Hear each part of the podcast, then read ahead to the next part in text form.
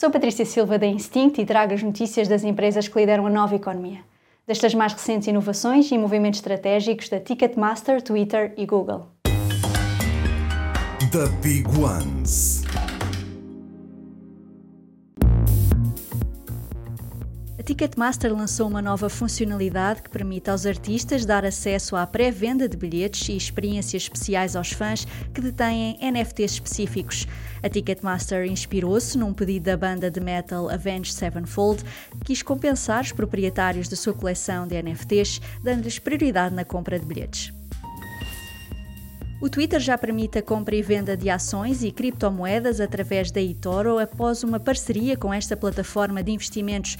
Isto é possível através da funcionalidade Cashtags da app do Twitter, que mostra em tempo real a cotação de ações de empresas, como também de índices de criptomoedas e de outros instrumentos financeiros. Para utilizar esta ferramenta, basta colocar na pesquisa o símbolo do dólar, seguido do ticker de uma empresa ou criptomoeda.